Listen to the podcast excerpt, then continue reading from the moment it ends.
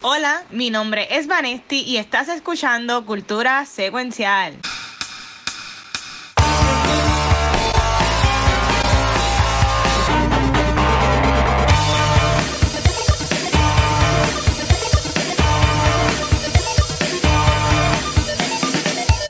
Saludos Corillo y bienvenidos a otro episodio de Cultura Secuencial. Mi nombre es Vanesti y venimos con un episodio muy muy bueno como todas las semanas.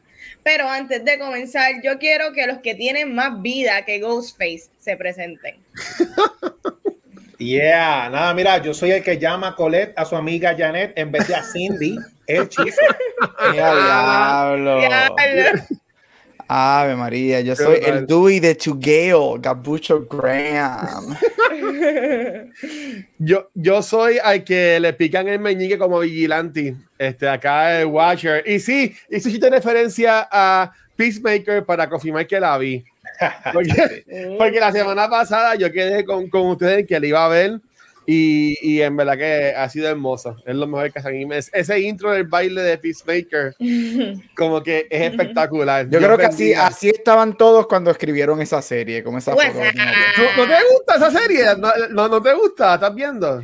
Sí, he visto todos los episodios. Yo quiero una serie de Igly. Eso es lo que yo necesito. Yo, una, yo no una vi el serie de hoy, del- fíjate. del- El, de, el de hoy miércoles no lo he visto. todo- Bueno, el de ayer miércoles, yo no Ajá. sé ni qué día estoy. No es No, es los no, jueves, no es los jueves no, que sale. Mira, no sé cómo me siento. Sabré cuando se acabe. Ahí lo veo y digo, esto es bien porque, pero es also really awesome. John Cena es una mierda, pero también es really bad, pero really awesome. Ahí todo el mundo dijo, "Dame- ¿sabes qué? Vamos a ponernos ahí grabar esta serie y hacemos lo que nos dé la gana y va. Ah, yo no, a, a mí, a mí me ha gustado. Pero nada, para hablar rapidito de lo que hemos visto y eso, y digo rapidito sabiendo de que tengo unos tienes para compartir, que solamente que se tal soy yo en este segmento, pero haré lo posible para no tardarme mucho hoy. Este, mira, esta semana salieron un par de trailers cool y tengo uno aquí, me tengo que poner esto acá. Quiero enseñarles primero, ¿cuál les enseño primero? Ahora, ah, no, es que no tengo uno. Es que son de los otros que vamos a grabar. Es que tengo, tengo como vamos a grabar par de podcast, tengo ya todo seteado de los otros, de Eh, las otras películas. Pero mira, hoy esta semana salió el trailer. Adiós, no. Ah, mira, sí lo tengo. Lo que les estaba intentando enseñar, que pues obviamente pues, el destino no quiso que, que viéramos, es el trailer. No sé si sa- salió, ya lo vieron. Me imagino que ya lo vieron. Sí. Yo No, no, lo vi. salió. ¿No salió? No sé. Pues No mira. Pues mira, vamos a ver si salió sale ahora. Es el trailer de la serie de Critical Role animada que va a salir en Amazon Prime. Uh, Esto es basada en la campaña que ellos jugaron en, pues, en su página de Twitch, el Corea de Critical Role, que yo he hablado mucho de ellos, es una campaña de Dungeons and Dragons. Ellos rompieron récord en cuanto a lo que fue este. Ay, Dios mío, la, la red social donde uno pone dinero, Kickstarter. Y Amazon para, para hacer una, una temporada de seis episodios solamente de, de la campaña de Box Máquina. Fue, pegó tanto que rompió récords en, en Kickstarter y Amazon Prime los compró. Uh, Así que ya ahora mismo hay autorizadas dos temporadas. La primera temporada comienza, ent- entiendo que es ahora en febrero. O sea, de verdad que está bien cool y Amazon Prime que también tiene los muñequitos violentos como este Invincible. Pues podemos pensar que esto de Critical Role, de Legend of Box Machina, pues va a ser más o menos igual. Así que si, si te gusta Dungeons and Dragons o eres fanático de Critical Role, este trailer en verdad, yo, yo creo que yo lo he dicho en culto yo creo que no. Pero en verdad, después yo doy share porque a mí me gustó un montón y estoy pompeado para eso. Si ustedes saben algo de Critical Role o no saben nada de Critical Role, si no, pues puedo seguir y yo pues celebrar acá solito con mi, con mi emoción con la, con la serie. sé por, de la realidad es que sé por ti porque llevas fácil dos, dos años y medio, casi para tres años hablando de Critical Role, te lo he visto en varias camisas. ¿Tú sabes qué es lo cool de esto? Que yo sé que vamos a tener un episodio y por fin vamos a hacer algo de animation con Watcher. Así que... Oye, ¡Oh! vale, oye, yo, yo no iba, yo no iba, yo no, no lo iba a obligar a, a Ah, darle este show. Por si ustedes quieren hacer el episodio, yo lo pongo para hacerlo. Yo lo Why veo. not? Why not? Ah, pues, ay, ustedes son tan bonitos. Pues, ok, vamos a hacer un show de Critical Role. Ay, Yo, me reco- yo recordaré esto para Back to the Movies en octubre. Ay, no. diablo. Eh, Ay, en CD Screen puedo ver lo que sea. Pero mira, pero en verdad, o, o Five Cream, como se dice en el póster. Pero en verdad lo que, lo que les quería enseñar es que también salió eh, este trailer, cual, esto es live action, Corillo. Esto no es animación ni nada por el estilo. Hoy enseñaron cómo lo hicieron. esto es el, un, un, teaser trailer de la serie de Lord of the Rings de Amazon Prime, anunciando el título de la serie. ¿Sabe? Que no se va a llamar The Lord of the Rings. Este, tiene un nombre y, esto salió, entiendo que fue el lunes, si no me equivoco, lunes o martes. Este, esta serie como que se ha ido un poquito under the radar porque llevan casi un año grabándola, pero ya va a estar a la hora a finales de año, entiendo que es septiembre 2 que estrena y la, este, con la primera temporada y esta es una de las series más caras que ha salido en la historia de, de la televisión, a streaming service, va a estar en Amazon Prime y se va a llamar Ah, bueno, aquí va, a, aquí va a salir el nombre ahora, este, de The Rings of Power. Se va a llamar la, la serie. Si, si son fans como yo de los The Rings, bueno, de las películas, pues supone que ustedes sepan, ahora mismo honestamente yo no me acuerdo de que son The Rings of Power. me, imagino, que son las sortijas que tenían ellos al principio, que son los que Corrupted Dimen, la, algo así por el estilo. Sí, son las tres sortijas de los elfos, las siete sortijas de los dwarves y las nueve sortijas de los humanos, de, los, Human Kings. Esta pues, serie va a ser gente caminando, caminando, caminando. esperemos que no, esperemos que no. Este, ellos, no, ellos anunciaron el cast, pero como que no hay nada, nadie como que bien famoso en, el cast de esta Y son tres seasons garantizados, ellos están firmando tres seasons garantizados por el momento. así que podemos estar en septiembre, así que aquí tenemos otro tema más para maybe finales de año, octubre, este, para hablar acá de, de Lord of the Rings. So, nada, ya, ya mi computadora. Pero te gustó, Watcher, ¿te gustó el teaser? A mí me gustó, porque yo pensaba que era CGI, pero hoy enseñaron un video de que esto es este live action. Uh. O sea, de que ellos básicamente pues, le tiraron como que ese, este, no sé, este, oro caliente o lava o whatever, y corrió por ahí, y eso fue lo que ellos estaban grabando. Hay un video de cómo lo hicieron, salió hoy en, la, en, en las redes. Este, déjame ver si escuchan. Esta, esta voz, obviamente no lo voy a poner mucho para que no nos tumben el video, pero esta, esta voz básicamente es, ella está diciendo el, el quote que dice la bruja está fea que asusta a Frodo en la primera película. Mira, esa es Kate Blanchett, ¿cómo tú te vas a decir que esa mujer es fea? Por eso, no, es ella en la serie, en la serie es otra persona. No, claro que no, por eso por eso es que a mí el teaser no me gustó. Ah, bueno. Pero es, pero es el quote que ya le dice a él, básicamente, lo que están diciendo en esta. Es, el, es, el, es, el, es la línea con la que la película empieza. Ajá. Con la que la primera película empieza. Este, son tres seasons, cada season es, el primer season creo que es The Creation of the Rings, el segundo season creo que va a ser Soren's Rise to Power, y el tercer season va a ser parte de la guerra, la última alianza de hombres y los elfos. Este, eso básicamente el prólogo que dura tres minutos al principio de Fellowship of the Ring, ahora lo van a hacer en tres, años. Así que este, sabemos que se va a acabar la serie picando de los dedos a Sauron. Que es el second, es el second age. Este, yo, yo, yo leo casi todo lo de Lord of the Rings, yo leo todo lo del second age, que esto este revolú. La serie puede prometer. Este, hay que ver si, si, si lo hacen bien, pero la serie en lo que tiene contenido, porque el second age of Middle Earth está bien cabrón. Bien, bien, cabrón. Este es todo el mundo buscando su Game of Thrones, básicamente. Este. Ah, y, y, yo, y, yo, con los chavos que le han gastado, yo espero que se les dé. Yo estoy pompeado de nuevo. Yo soy bien fanático. A mí me gustan las películas. Yo las he visto un montón de veces. Los libros tengo ahí, no los he leído, incluyendo The Hobbit. Pero que me la como que esta parte así, como que no, me no, no la sé, no la conozco. Este, pero me la estoy pompeado para, para la serie en Amazon Prime. Para ver en Amazon Prime, porque en verdad, ahí lo que yo veo es Invincible ahora y más nada. So, por lo menos tengo algo para justificar que yo ni sé ni cuánto me cobran al mes por esto, o si es al año, yo ni sé. Pero, pero es, como 100, es como 100 pesos al año, yo creo, algo así. Ay, pues mira para allá. Bueno, pues a veces compro cosas en Navidades y me llegan rápido. este, pues entonces, ya habiendo dicho eso, este, eh, chicos y Vanes, que ustedes vieron esta semana comenzando con Vanetti. Bueno, pues esta semana vi eh, los primeros dos episodios de How I Met Your Father, eh, estrenaron en Hulu. Y pues mira, el, por lo menos el Watcher y yo somos súper fan de How I Met Your Mother, so yo estaba bien contenta y a la misma vez un poquito como que aguantadita de, de ver la serie porque pues la guardo con mucho cariño y mucho amor y ha sido una de las series que me he disfrutado y, y pues nunca, uno nunca sabe si realmente estos reboot o estos eh, o estas continuaciones dentro del mismo universo van a capturar la magia que ya tuvo la, la serie original. Y pues, mira. Y a diablo. Estos primeros dos capítulos, la realidad, no, no sentí la química entre el cast completo. Eh, gracias a Dios que Hilary Duff es bastante carismática y voy a continuar viendo la serie por ella porque yo soy fan de Lizzie McGuire y como no me dieron la serie de Lizzie McGuire, pues voy a ver How I Met Your Father porque es como que tengo How I Met Your Mother y tengo Lizzie McGuire juntos.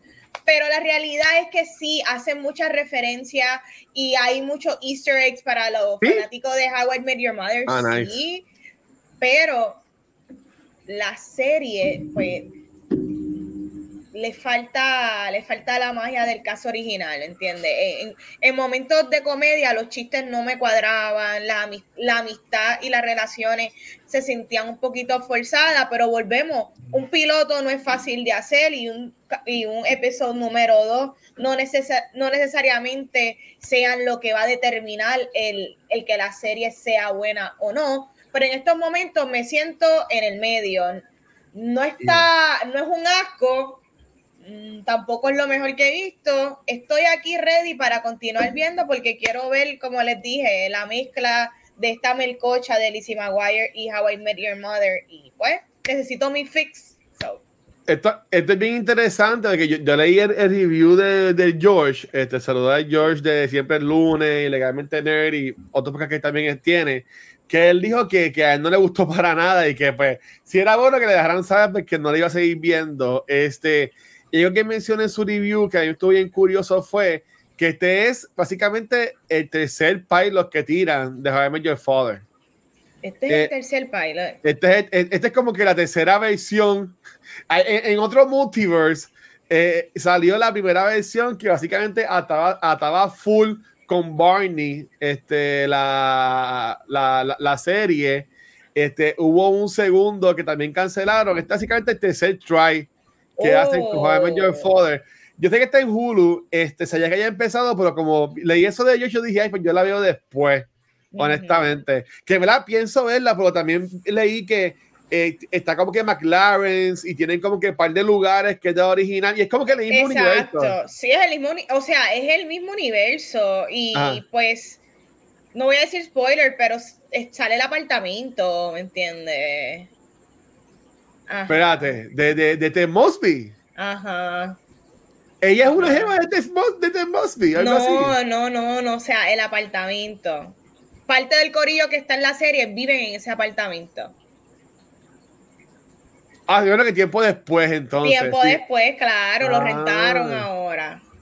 Ok, ok. Está ah, casi pues. intacto. Que quemen el Blue Horn es lo que tienen que hacer. No, así me encanta cuando se un tiro a Robin, el, por favor. El Smurf Penis, el Smurf Penis. Pero nada, eso estoy, eh, eh, la voy a seguir viendo pues porque ya ya empezaste. Ya en mi corazón. Qué triste, ay Dios mío. Y Chiso, ¿y tú, mano? ¿Qué, qué viste en estos días, Chiso? Pues mira, yo me fui relax. Yo hice un rewatch de una película que ya había visto y es la adaptación live action de Beauty and the Beast. Y nada, siempre que la veo, la considero que es una adaptación sólida de esas que han hecho de animación a live action, es de las mejores. Yo me sé la original de memoria, la veía como 35 veces, yo tenía el VHS. Y nada, esta película me gusta de estas adaptaciones, que algunas son mejores que otras, porque esta yo encuentro que le añadieron cosas buenas, o sea, nos dieron más backstory de los papás de Belle, de la bruja, de Beast, eh, Luke Evans como Gastón, siempre que lo veo ese tipo se roba el show, para mí es el MVP de, esta película, yo estaba viendo como que la interpretación de él es idéntica a la, caricatura. Y también otra cosa para destacar de esta película es que arreglan una de las críticas que tiene la original, ¿verdad? De la animada, que es la que la critican que Belle sufre del síndrome de Estocolmo, que se encariña con el secuestrador. Y aquí, para arreglarlo, antes de que ella haga ese switch de empatía, nos muestran el origen de, la bestia del origen trágico de por qué eres como es, para que cuando haga el switch de Bell, pues tú digas, ah, pues está bien, el tipo no es tan malo, así que eso lo arreglaron. Entiendan, entiendan, exacto. Entiendan esa parte. Y nada, el casting, Emma Watson, Dan Steven, Ian McGregor, y Ian McGregor, Ian McKellen, ese casting está, está brutal. Y, y, nada, estaba revisitando así, quería ver algo, algo conocido, algo relax, y cada vez que la veo, como que le encuentro más cosas que, que me gustan y los efectos quedaron bien gufiados. Y también la, una de las preocupaciones originales, la primera vez que anunciaron en la película, era cómo iban a hacer mi, la mejor, una de las mejores partes de la película, que es la canción de Be Our Guest, y esta interpretación para mí quedó, quedó muy buena, o sea, la interpretación live action de esa canción. No, a, mí me encanta, y es que Ivan McGregor es es el fucking duro en verdad. a mí me ha gustado un montón. Este, y usted, profesor, ¿qué Mira, ha estado, viendo estos días haciendo? Este, trabajando mucho porque pues ya empezó el semestre. No, pero mira, vi una película, este, estuve en Las Vegas este fin de semana pasado y una de las noches de recuperación de jugar kickball, me puse a ver una película llamada Titan que estaban playing este, en uno de los canales internacionales y whatever. Este, y tuve la oportunidad de verla, estaba loco ver esta película, no la había entrado ni a los cines acá tampoco. Este, una película que salió en el Venice Film, en el Cannes Film Festival, ganó el Palme d'Or, que es el award más grande el año pasado. Este, la directora fue la segunda mujer en la historia en ganar ese premio. Mira, quería verla porque había escuchado y había leído muchísimo de ella, había escuchado que es un mindfuck, la película es un, un sendo grigal. Y después pues vamos a verla. Y eso mismo es, es un mindfuck. Este, okay. yo no sé qué yo acabo de ver este, que es una película que quiero ver una segunda vez. Es una película que en algún momento me encantaría que especialmente Vane y Chiso la vean. Esa es la que se clava el carro. Esa es la que tiene sexo con el carro. ¿What? Este, y, y me, ver, que ustedes piensan, porque a nosotros tres, a, a, Watcher también, pero a nosotros tres nos gusta lo weird y lo diferente. Sí. Eso me gustaría pensarlo. Mira, una movie que again, yo no sé ni cómo describirla, ya Van lo dijo, es una película, cuenta la historia de una mujer que se llama Alexia, que empieza cuando ella pequeña, en un auto con sus padres, tienen un accidente de auto y allá le ponen un, un pedazo de metal de titanio en la cabeza. Por eso se llama Titán, la película. Ah. Y ella crece, de momento la película pasa los años, ella crece y ella es una serial killer. Este, y pues ella mata gente y de la nada una noche mata a una persona y de momento escucha un knock bien duro en la puerta y cuando abre el carro de la persona que mató se encendió solo y estaba como que vivo y ella va al carro y le hace un lap dance al carro y tiene sexo con el carro y she has a big orgasm en el carro pero el shocker de todo es que she gets pregnant by the car. ¿Qué? No, este, no pasa. ¿Qué es esto? Del mofle, con el mofle. ¿Qué sale de ahí? Literal. No, y Mini Cooper. este, y de momento ya tiene nada, y la película pasa y pasan un montón de otras cosas que son bien interesantes, pero cuando su water break no es agua, es aceite de motor. Este, y, o sea, es, es, cuando te digo que es un mindfuck, es un mindfuck. ¿Qué carajo y, y tú te quedas como que, what está pasando aquí? Y y tiene un bebé híbrido. ¿Y cómo se ve cuando el carro llega al clímax? tienes que ver para saber. Es bien interesante. Y tiene un bebé y el bebé es híbrido. Es, mitad metal y mitad es como mi Transformer Hybrid Human.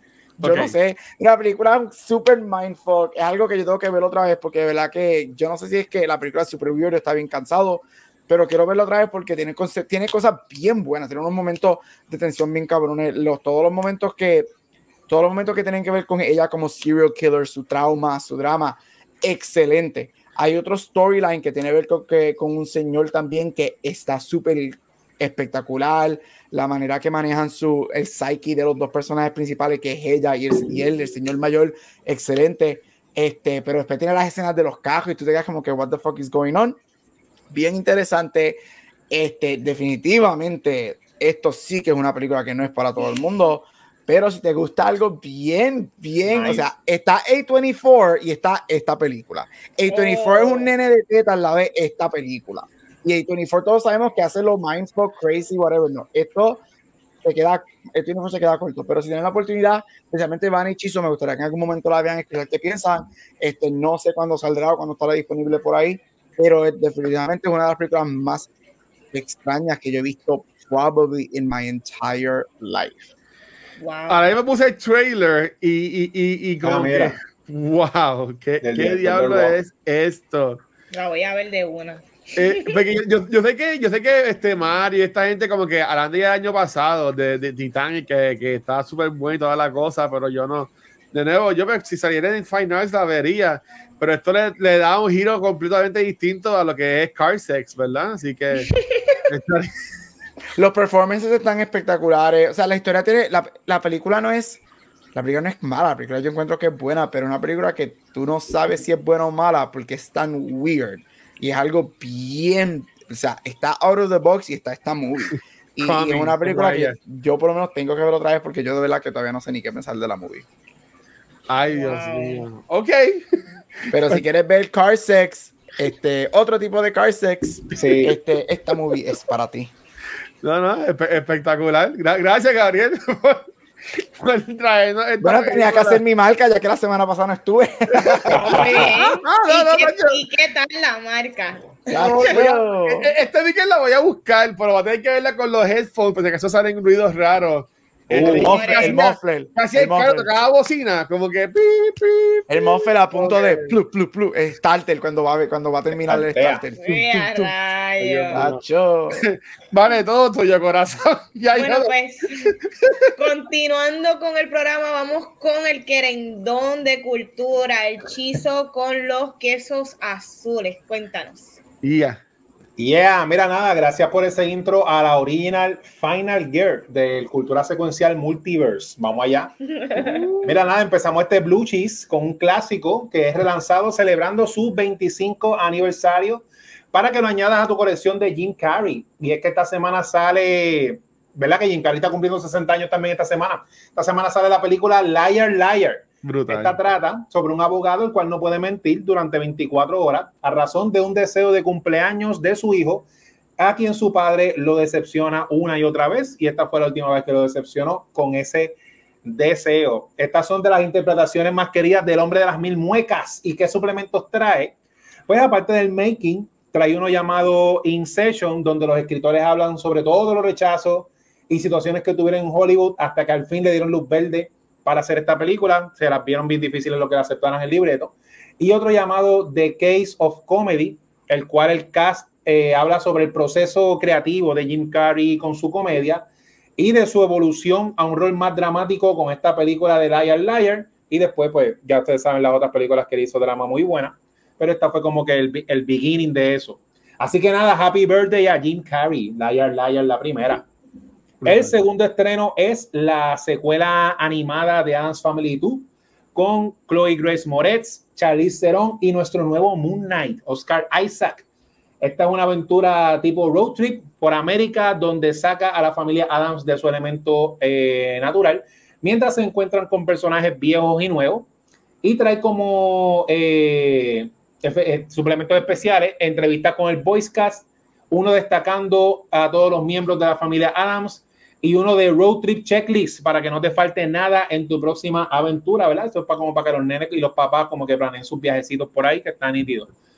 Pero el estreno grande de la semana es uno hablado en el episodio 181 de este fabuloso podcast y es Last Night in Soho, la cual es una viajosa historia de una aspirante fashion designer quien se encuentra a la cantante Sandy en una entremezcla de glamour, fashion y misterios del pasado. Solo trae el suplemento del making of, ¿verdad? Para ver el estilo destacado en color y composición de su director Edgar Wright, que también hizo Baby Driver, muy buena. Y nada, esos son los tres estrenos esta semana. Eh, siempre recuerde decir la verdad. Visita a tu primo Darks y resuelve el misterio, lo que hay esta semana. Se acabó Blue Cheese. Brutal. Oye, este, Chizo, te iba a decir algo. Hablando de Jim Carrey que cumplió 60 años, es bien interesante cómo también este Ralph Macchio, también de Cobra Kai, también tiene 60 años. 60 años. Wow. yo no sé si a ustedes les pasaba, ¿verdad? Que cuando uno, ¿verdad? Chamaquito, uno pensaba 40, 50, 60, 60 ya era cadáver. Sí, claro. y hoy día, ¿verdad? Eh, eh, no sé si es porque eh, socialmente, culturalmente, o que la gente se cuida. Porque es verdad que a veces cuando uno era joven, uno veía las cosas de, con otros lentes. Pero sinceramente, un ejemplo, yo veía personas que, que estudiaron con mis padres, que mis padres 40, 50s, y en verdad no se cuidaban. Era que no se cuidaban porque tú los veías con caje de dientes, con los, los, pelos blancos, tú sabes, bien desmadrados. ¿Ustedes creen que como sociedad ahora tendemos a cuidarnos un poco más por las presiones de las redes sociales y pues, eh, pues Hollywood, que pues se ven infinitamente jóvenes las personas y era que antes pues la gente pues se tiraban a morir de 40, tacho, pelo blanco hasta acá, la mujer con el pelo hasta acá, con la falda pentecostal. Eh, este. Mira, yo, yo lo que voy a decir es, yo tengo suerte, porque yo tengo 36 años. Y, y, yo, yo, verdad que yo estoy loco que me salgan canas y, y, toda la cosa, y, y, gracias a Dios yo tengo mi, mi cabeza completa de pelo y, y, tampoco tengo canas. So, algún día me saldrán, por decirlo así. Pues yo creo que esta gente de Hollywood son más las operaciones y el Botox y, todas, estas cosas que obviamente está, está, más avanzado en cuanto a eso. Y digo que echarán en el popcorn de Caribbean Cinema que mantiene así todavía sin canas. es el queso. Pensaría yo. Eh, a diablo. el queso. Tremendo queso. Tremendo queso. El de Caribbean Cinema. Regresaron los afters, regresaron los afters de cultura. Viste, la gente los pedía, la gente los pedía, exacto. Mira, sáquenme de aquí. Entero fue la pentecostal y el queso del guacho. Pero, Ay, me dio calor. ¿Qué piensan de eso? Ajá. Mira, yo lo que pienso que hasta recientemente nosotros, yo, ¿verdad? Que soy un, un nene de los 80s y ustedes que son nenes de los 90s, nosotros somos como que la primera generación que, que, que, llegó al Internet full y el Internet cambió la, la, sociedad y se hizo como que el shift. Porque yo sí noto que nuestros papás y nuestros abuelos son otras generaciones y creo que lo divide más, más o menos como que lo del Internet. Como el Internet siempre evoluciona y los celulares y todo eso, aunque nosotros ya estamos cumpliendo treinta y pico, cuarenta y pico y vamos a seguir, nosotros vamos a ser la primera generación que vamos a estar jugando Mario Kart y Call of Duty en los asilos de ancianos.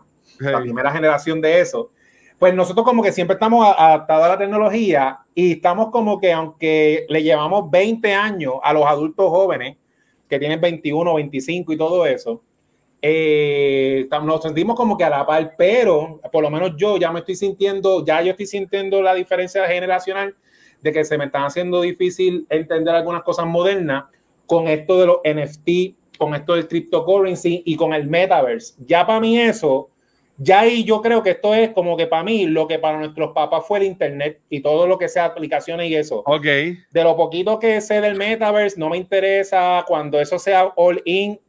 Yo como que no lo entiendo mucho y yo creo que eso va a ser el reto de nosotros de lo que fue para nuestro papá el internet, que por eso que a lo mejor nosotros no vemos como que ese age gap de, de que sí seguimos cumpliendo años, pero no nos quedamos atrás en el, en el, en el mundo, en el progreso. Ok. Y Gary, ¿tú, tú, tú no tienes el queso de Cardigan Cinema, ¿qué tú usas para mantenerte joven? Aquí tengo, aquí tengo los quesos de AMC. Ah, ok. Este, aquí hay variedad de quesos, algunos son spicy y otros no. Este, así que, que, hay variedad. Mira, yo pienso que esto es lo que dijeron y yo creo que también, este, um, yo creo que el, el, aging ha sido un poquito más aceptado ahora. So, so esta idea de let yourself age gracefully este, es mucho más aceptado ahora, este, al, menos, al menos que seas un TikToker o YouTuber y un Kardashian freak. Este, pero yo creo que, que, que la, como dijo Van, yo creo que algo, aparte de que todo lo que ya dijeron, que yo creo que, que estoy con ustedes, que estas conversaciones de, de, edad han sido más aceptadas, este, culturalmente se hablan más. Este, yo me acuerdo creciendo que había esta idea de que ah, a una mujer tú nunca le puedes preguntar su edad. Yo creo que eso es algo que, que, que, se ha desvanecido bastante este, y cosas así. Yo creo que, again, este, lo vemos mucho. De hecho, es algo que yo voy a hablar en mi clase de pop culture acá, el, el age um, ism en, en, Hollywood, y eso lo vemos mucho ahora. Antes, a los 40 años, las carreras de especialmente las mujeres were done. Y ahora vemos estas mujeres, estas actrices como una Susan Sarandon, una Jessica Lange, este, teniendo este, una Kathy Bates, teniendo estos resurgence en televisión y en películas. So, yo creo que el shift y, las conversaciones culturales han cambiado muchísimo comparado, ha comparado con hace una década. Y este, mucho más este, hace 20, 30 años. Eh, está cabrón que yo estoy buscando aquí este Miyagi y, y, y básicamente este Raf Machio es más viejo que Miyagi era cuando estaba en el Karate Kid. Wow. Y tú lo ves a, y tú lo ves a él viejo porque tiene el pelo blanco, así como si fuera Splinter de los Ninja Turtles. Pero este hombre pues, está ahí todavía peleando con los pantalones pegaditos con jugadores de hockey después de un juego. ¿Tú me entiendes? Que pues. Perfecto. Que, es así, que es así. Perfecto. Bueno, este, chicos, gracias por tener esta discusión de, lo que es la edad y los quesos. Y el queso. Y del queso. y cómo ayuda. Este, de casa de queso con blue cheese, eso pega. Cleopatra se bañaba en leche, así que imagínate. Ay, Dios. Es que el queso sacó. Si, si tiene, ¿Quién no va a tener queso con una falda pentecostal? Amén. Ay. Ok, este programa se fue por la verdad.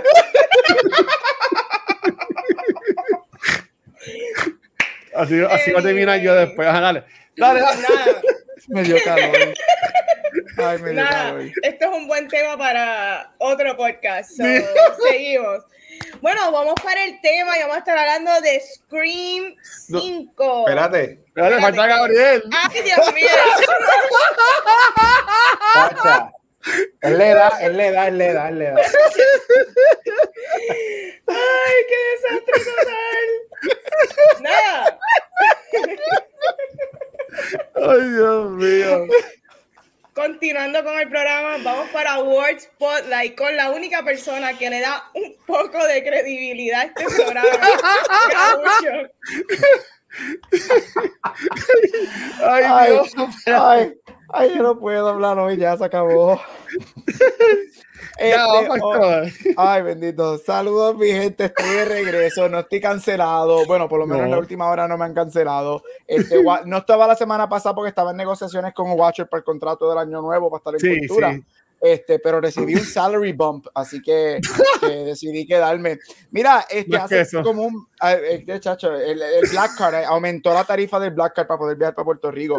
Este, mira, hace como un mes yo terminé la serie de los Best Picture Winners y este, estas varias semanas he hablado de noticias de los Oscar y whatever porque estamos en pleno Hard Award Season y estaba contemplando qué quería hacer. Había hecho ese stop de los actores favoritos de los muchachos aquí en el, en el episodio.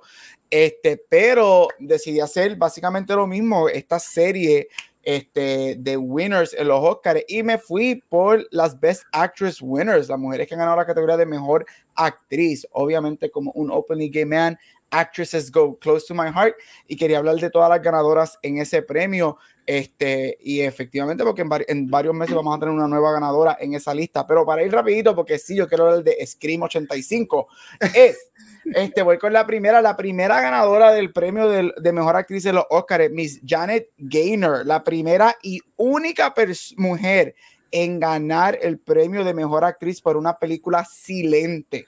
Luego de ella, wow. todas las ganadoras han sido por películas con audio.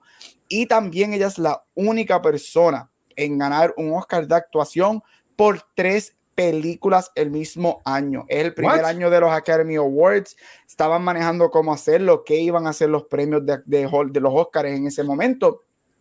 Y ella la nominan, igual que a todas las, las personas que nominaron las categorías de actuación ese año.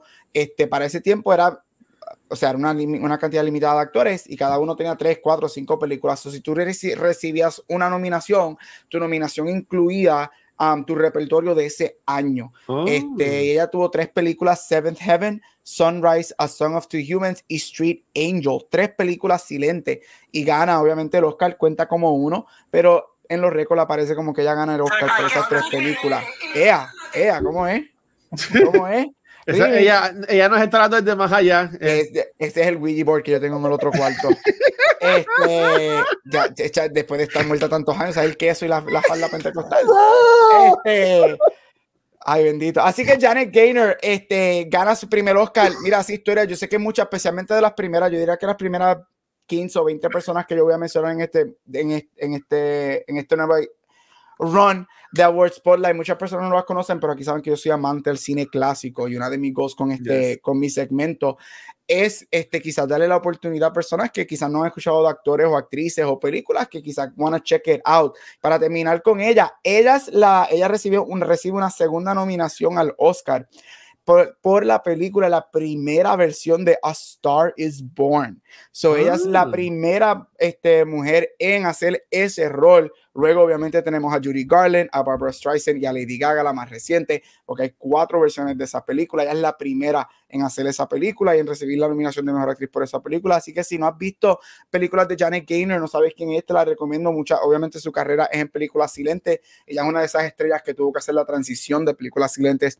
a películas con audio. Y si te gustó la versión de Lady Gaga, A Star is Born, yo te recomiendo que veas las cuatro, porque las cuatro son bien buenas. Esa es una de las películas que nunca ha tenido una mala versión de esa película. La segunda ganadora es Mary Pickford. Mary Pickford es otra actriz de la era silente que tuvo que hacer la transición a películas este, con sonido. Ella gana por una película llamada Coquette en el 1929. Esta era también, quería mencionar que estas primeras tres ganadoras que estoy mencionando hoy ganaron por doble año, este, porque había un año entre medio, este, entre los Oscars hasta que por fin se hacen todos los años.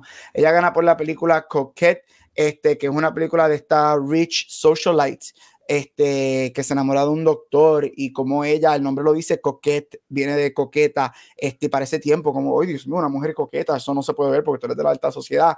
Y como ella decide, ¿sabes qué? Yo soy una mujer joven, tengo dinero y soy una man eater y me voy a, y voy a bajar los quesos con todos los hombres de la película. Y eso es lo que es la película. Así que Vane, Vane sabía de lo que yo iba a hablar en la noche de hoy. Este, así que si nunca has visto Coquete, es una película bien chula. Este, es una de las primeras películas en color en ser nominada a cualquier categoría de los Oscars.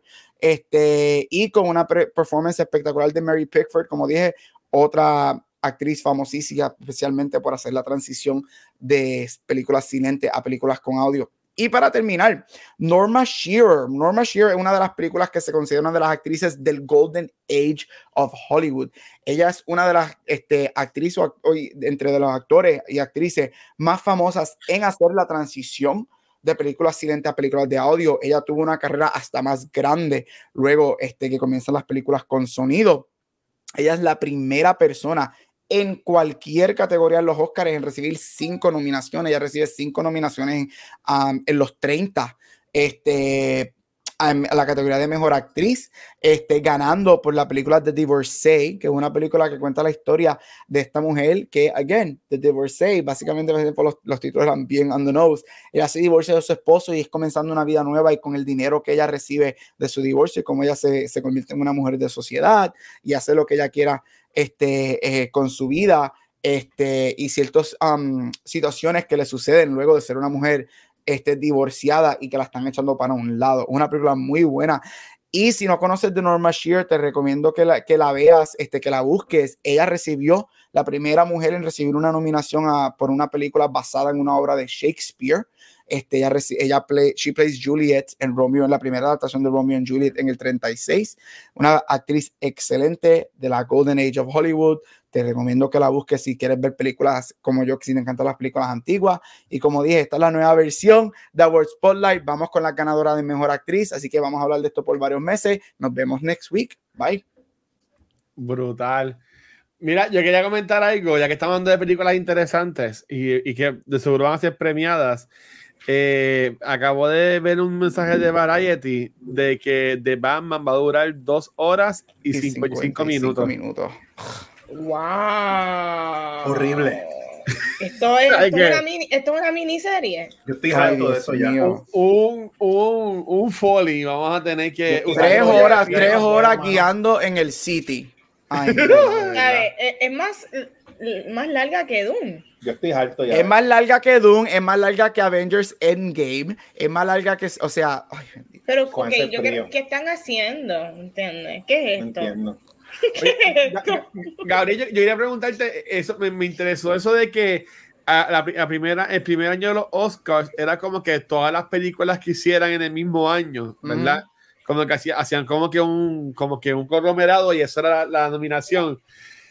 ¿Tú crees que eso afectaría ahora mismo, por ejemplo, vamos a decir que un actor se, se en año dos películas o tres películas, si fueran a, decir, en vez de ser el mejor actor de una película o algo así, como que el mejor actor del año, ¿se entiende que se afectaría en algo? Como que hiciera balance con las otras interpretaciones o como quiera sería lo mismo. Mira, yo creo que fuera algo bien controversial y bien, bien diferente. O sea, los Oscars comienzan pues con la idea de, con esta noción de querer premiar este, el trabajo que se hace en la industria este, y obviamente en ese momento, los primeros años, especialmente ese primer año, no era premio lo mejor del año, sino reconocer tu trabajo durante ese año. Esto obviamente en parte lo mejor porque estás compitiendo con tres o cuatro personas y vamos a escoger uno, pero por el trabajo que hice durante todo el año. Yo creo que si eso hoy en día se hiciera, sabemos que los awards, y yo lo he dicho aquí, yo soy un, un psycho de awards, ahí me encantan, pero yo estoy bien claro que this is a popularity contest, eso se sabe, pero yo creo que si tú lo harías de esa manera, sería triple popularity contest. Por ejemplo, yo diría que si tú lo haces de esa manera, una persona como Timothy Chalamet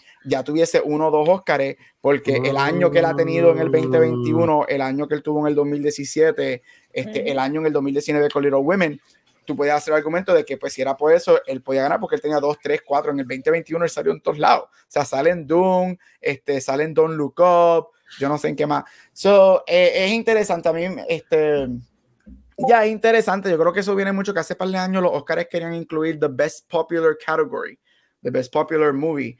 Este, para Black Panther.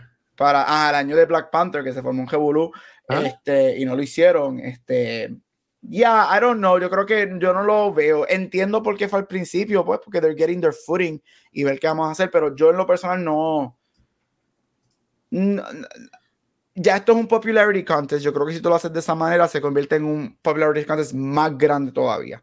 Porque entonces se va por verdaderamente, ah, esta persona estuvo en cinco películas, es un box office hit, este, vamos a darle voto a él porque está manteniendo el cine vivo. Y como que, I don't like that.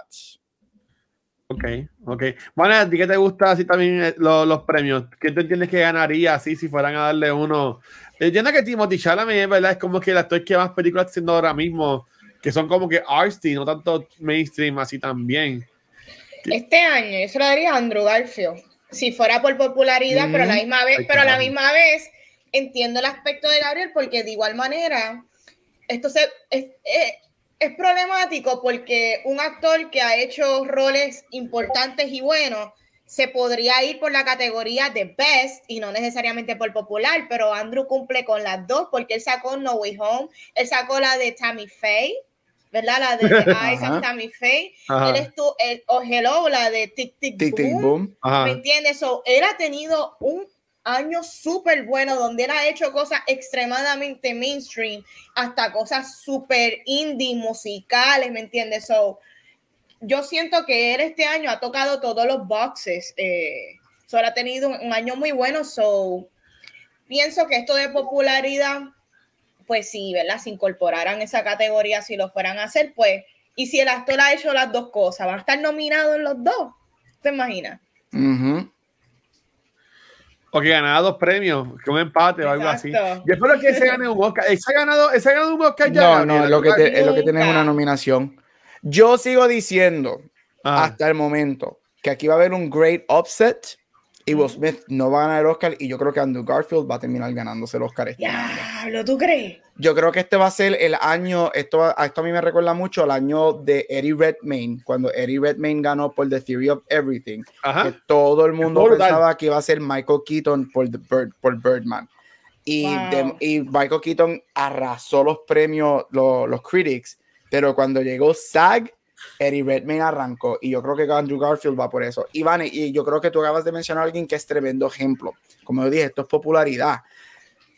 Obviamente Andrew Garfield es más popular. Yo creo que tú puedes hacer el argumento que si Andrew Garfield gana SAG y comienza a ganar y termina ganando el Oscar, el hecho de que él tuvo tres películas extremadamente bien recibidas, bien populares, que hicieron mucho dinero, una de ellas compitiendo con un ensemble cast bien grande y para mucha gente él fue el standout de Spider-Man. Ya lo ayuda en ganar. Y no se lo van a dar, eso van a dar. indirectamente tú no necesitas esta idea de, de popular este wording ahí, porque obviamente eso influye de la manera que la gente vota. Yo creo que yo le llamaría como que tu año puede ser un reinado y él ha tenido un buen reinado durante mm. todo el año y él ha sido el más que se ha dejado ver porque siempre critican que muchas veces The Academy no necesariamente ve todas las películas que son nominadas, pero las de Andrew, tú mínimo viste una, mínimo viste No Way Home, y tú te quedas como que, diablo, ese se la comió, y mira, está nominado también para esta, para esta otra, voy a votar por él. Sí. Yep. No hay. Pero ahora sí, van, ahora sí. ahora sí, ok, ok, ok, ok. ok. Ahora vamos para el tema de la semana y vamos a estar hablando de Scream 5. Esta película es dirigida por el dúo de directores de Ready or Not y es escrita por James Vanderbilt. Sí, me sorprendió. Yo no sabía eso y me enteré cuando lo busqué en Wikipedia. Mira, esta es la primera película dentro del universo de Scream que no es dirigida por Wes Craven, dado su fallecimiento, y se le considera como un relaunch o un sequel directamente desde la cuarta. La película hasta el momento ha hecho 53 millones con un budget de 24 millones y ha sido bien recibida ya que le rinde homenaje a todo lo que hizo Wes. Pero ¿qué tal me pareció la película? Aquí muchos saben de que yo me quejé muchísimo del aspecto meta de Matrix, pero aquí funciona. No sé si es que ya esto está cementado dentro de la, dentro de la franquicia y por eso para mí funciona. No sé si es porque el aspecto horror y los tropes que ya trae el género es ideal para este tipo de conversación y comentarios que se presta a la película. Eh, mira, similar a Ghostbusters, yo creo que eh, esta película trae un buen balance de lo nuevo, lo viejo y personajes legacy como Dewey brillan y son los MVP de la película.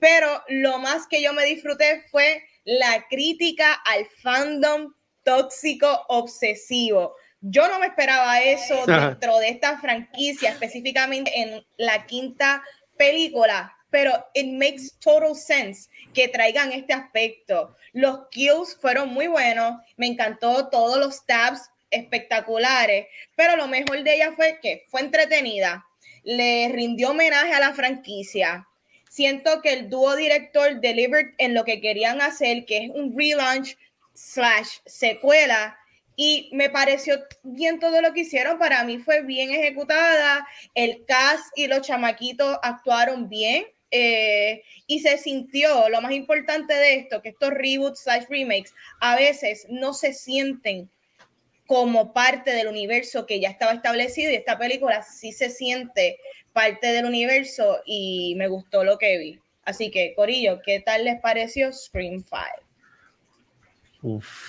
Pues mira, nada, lo que está diciendo que me encantó la película porque para mí el tema principal de la franquicia de Scream es reflejar el género de horror en el tiempo en que se hace la película y esta cubre todo, ¿verdad? Lo que, lo que ha evolucionado en el cine, que Gabriel habló, habló en programas pasados que está preparando una clase de cómo ha cambiado el cine por las décadas. Y escrito cubre eso bien brutal, eh, porque ahora estamos desde hace tiempito, ¿verdad? De que hay 24 se hizo mainstream con The Witch y Babadook y todas esas películas que mencionan aquí. El debate ahora de las redes de high horror o high art horror versus el classic slasher, que ya casi se está perdiendo porque el, el clásico slasher o las clásicas películas de terror se están dejando para cosas como Shoulder, VOD, Beyond Demand, cosas así.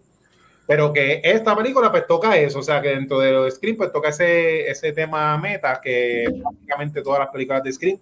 Lo que dice Vanetti, lo del Toxic Fandom, eso me encantó como lo, como lo trató. El tema de los reboot sequel que pasa cada rato, ¿verdad? Con, es que la película lo menciona todo, lo que mencionó con los Star Wars, con los legacy characters, y los nuevos, porque el cine ya ha evolucionado. Intentaron hacer los remakes, después intentaron hacer los reboots, y ahora estamos en la etapa de los remake reboots, que son secuelas reboots con los personajes originales para que siga historia, que hasta el título, este, que desde antes que supiéramos de que era la película, nosotros mismos estamos diciendo es Scream 5 o es Scream, como hacen la, los remake reboots, que como que le ponen el mismo título que, indicando que es un nuevo para una nueva generación. Y la historia estuvo bien sólida, en como amarraron todos los personajes viejos con los nuevos con eso, es bien light. Me gustaron el send-off que le hicieron algunos personajes, ¿verdad? De, de, la saga original. Y como dice Vanetti, las matanzas estuvieron bien gore, estuvieron bien gráficas, estuvieron bien incómodas, pero eh, que es algo que yo menciono cuando la gente dice, ah, pero porque hay todo tipo de películas de horror y esto es horror divertido, que tú la pasas bien viendo cómo matan gente, eh, que es lo que, lo que era alusivo. No tanto las películas de Halloween, porque las películas de Halloween siempre son bien serias y, y la historia es bien dark de lo que está haciendo Michael Myers. Pero esto es como que este horror font de cuando tú eras chamaquito, diablo, yo era chamaquito, porque los chamaquitos de ahora no, vieron eso, que veían las películas de Viernes 13, que esto era reunirse todo el mundo, hablar en la escuela de cómo Jason mató a la gente. Así que, que me gustó, me gustó que fue un, un, momento divertido de horror en el cine, porque como me gustan todas, este, yo acepto todo tipo de horror y hace falta, hay como que, yo veo esto como que un comeback, lo que hizo John Wick que volvió a traer las películas de acción, relax, pues ahora hay como que otra vez un comeback, como ya tuvimos mucho, mucha, mucho tiempo la época del horror así artístico, ahora es otro vez un comeback de este horror clásico 80s, así sencillito, que la gente mata porque es mal y ya, ya me, me encanta, me gustó que fue un thrill ride. Ok. Mira, Scream para mí es una de las mejores películas de horror ever. Este, una de las mejores franquicias de horror ever. Esto cambió lo que, lo que, lo que es horror, este, cuando salió en los 90. Esta película yo la encontré basic, super predictable, and I loved every minute of it, porque eso es lo que la película quería hacer. Y a mí no me molestó para nada. Yo a la media hora, por lo menos yo a la media hora, yo sabía quién, los eran, quién eran los killers. Este, desde el trailer se sabía quién iba a morir. Este, esa persona que muere. Este, imagino que ahorita entraremos en spoilers, pero eso lo tenemos por ahorita. Este, algo que sí me encantó. Y mira, a mí me gustó mucho Ghostbusters, la me, la. Lloré como un chiquito. A mí me encanta Halloween. Este, nuevamente, el, el género de horror demuestra cómo es uno, sigue siendo uno de los mejores géneros en manejar lo que es la nostalgia con lo nuevo. Yo encuentro que Halloween, la del 18, lo hizo excelente y esta lo hizo excelente. Esta película, Scream obviamente se conoce por su aspecto meta. Esta película no reescribe las reglas como te hizo la primera y la segunda, pero te las da nuevamente y te dice, la película te lo dice, ¿sabes qué? El art, el art house horror is fine, but some people just want regular slasher films, and this is what it is. que eso lo dicen como a las 40 minutos, es como que esto es lo que es esto es lo que es y me gusta. Yo creo que el manejo de los legacy characters con los tres regresando este, fue manejado excelente. Este, si hacen, si hacen una sexta parte, que creo que ayer el, el, writer dijo que this is intended like a standalone movie. Si sale una sexta, bien, pero ellos no escribieron esto con el proceso de hacer una nueva trilogía. Pero si sale, yo sí me gustaría que aquí le dieran un send-off bueno a los tres legacy characters, and it's okay. Deja a la pobre Sidney que viva en paz, le cría a su hijo, deja a Gale que maneje ahora su nuevo libro, que dijo de qué va a ser, y pues que deja a Dewey manejar lo que tenga que manejar. Este, los personajes nuevos estuvieron buenos. Estoy con Chise con las matanzas a mí me encantaron. Este, una de mis favoritas fue la de Dylan Minette, que es cuando mata, que antes que después que matan a la mamá, eh, el sheriff me encantó. Este, me como alguien que ama Scream, ya la he visto dos veces. Si tú la ves una segunda y tercera vez, te vas a dar cuenta. La primera, you see a lot of the Easter eggs. Cuando tú la ves una segunda y tercera parte, tú ves más Easter eggs de las otras cuatro. La película está forrada de Easter eggs de toda me encantó eso, me encantó que Jerez a la hermana de Randy, que sale en una escena en la tercera, aquí es la mamá de los gemelos, o sea, me encantó todo eso, muy buena, excelente, movie, eh, no es perfecta, hay cosas que, que, que ahorita mencionaré en el garbage y quizás en otras preguntas, pero salí bien satisfecho y fue tremenda manera de regresar al mundo de Scream después de, después de 11 años y really happy con lo que nos dieron. Ok, pues mira, yo vi esta película, la vi en el cine y la, y la vi como la vi de noche, tuve que pagar la tanda, la sala CXC, así que pagué hasta un precio premium por ella. Este. La película es mala, en mi opinión. Sé que a mí estas películas no me encantan, pero pues la, la, vi porque vi compromiso con ustedes y la, y la vi. Este, a mí me gustó mucho la película hasta el final y después hablaremos de eso más adelante, pero yo entiendo que cuando Jesse mira la primera, cuando están en el área de la cocina, eh, cuando los dos killers se van en este monólogo, para mí que eso le estiraron demasiado y me, a mí me, me, dañó el flow que tenía la película. Porque hasta ese momento a mí me estaba gustando mucho. Cuando llegó ese momento y dije como que, ok, esto está estúpido, como que ya cállense, como que olvídate si está esta o la otra o Sutana por ahí. Yo pienso que dos de los tres Legacy Characters valía la pena que estuvieran ahí. Pero con todo el respeto que se merece, para mí que Sidney Prescott no tenía para qué meterse en nada en esta situación de la película. Ella fue para allá a buscar que la mataran, en verdad. Yo podía entender por qué Dewey sale, porque ellos lo buscan a él. Puedo entender por qué Gale sale, porque él escribe a Gale. Pero, fine, eh, eh, eh, ellos llaman a Sidney, pero Sidney que este Captain America, como que, ah, pues yo voy a salvarlos, tú me entiendes, tuviera un policía que por lo menos él se puede entender por qué está ahí metido. Pero como que cuando ella llega y como que eh, tampoco es, que ella está mucho en la película, ella está como que, qué sé yo, que... Ella sale 8 minutos y 57 segundos. Exacto, ¿sabes? Como que ella sale, ella va a cobrar un cheque, básicamente. Eh, eh, alguien hizo el time lapse ese que hacen y, está por Twitter. En mi opinión, o sea, ella fue para cobrar un cheque, en verdad. Este, el, el MVP aquí es Dewey. Este, yo, sé que imagino más la sobre, sobre esa escena que para mí estuvo cabroncísima y la forma y toda la cosa, y la, coreografía estuvo espectacular. Gail, pues ya, este, ya este, yo no sé cómo Courtney Cox en verdad toma refresco o se come una sopa porque ya se tiene que salirse, salirse de por el lado por los líquidos con todos los votos que tiene. Pero como que pues a mí me gustó mucho, me gustaron mucho los, personajes nuevos, me gustó mucho el personaje de de, de, de Quaid, de, ay Dios mío, de Jack Quaid, el chamaco de The Voice, me gustó mucho él. Este, aunque a mí no me encanta mucho este, eh, Jenna, Jenna Ortega, que es la que sale en In the Heights. Eh, me gusta mucho In the Heights, pero ya como así, como que no es la mejor. Me, estuvo ok su actuación acá. Me gustó mucho también que sale este Mason Gooding, que eh, él, sale en, en Sex Education, ¿es que él sale? Los Victor. Los Victor, gracias. En Los Victor también me gustó mucho él. Este, que en verdad estuvo cool. El, el de The Reasons Why, yo cuando él salió dije, o él es el malo o él lo matan rápido, bien cool, porque yo dije, él es el más famoso de aquí con el Jack Quaid, este, que ya pues sabemos lo que fue Jack Quaid. Pero en verdad que la película estuvo ok. Este, no entiendo por qué trajeron a Sidney Prescott, porque en verdad para mí no hace sentido, pero por mí estuvo chévere la película. Que la volvería a ver, pues en verdad creo que no, pero estuvo, estuvo chévere, me tuvo Y estuvo fun, pero con la persona que fui a verla, como que eh, eh, era como yo que le cantaba mucho en las películas, así que la gente que estaba con nosotros en el cine, si estuvieron ahí, les pido disculpas porque no nos callamos la boca en las dos horas que duró la película, pero en verdad que estuvo fun, a mí me gustó. Ok, pues eh, ya que el Watcher entró un poquito en cuanto al cast nuevo, quería preguntarle a ustedes qué tal les pareció las dinámicas que hubo entre Jenna Ortega y la hermana que es la chamaca de Melissa Barrera, la de In the Heights. ¿Qué tal les pareció la relación entre ellas? ¿Qué tal les pareció la dinámica entre los panas, el, el, el corillito de amistades?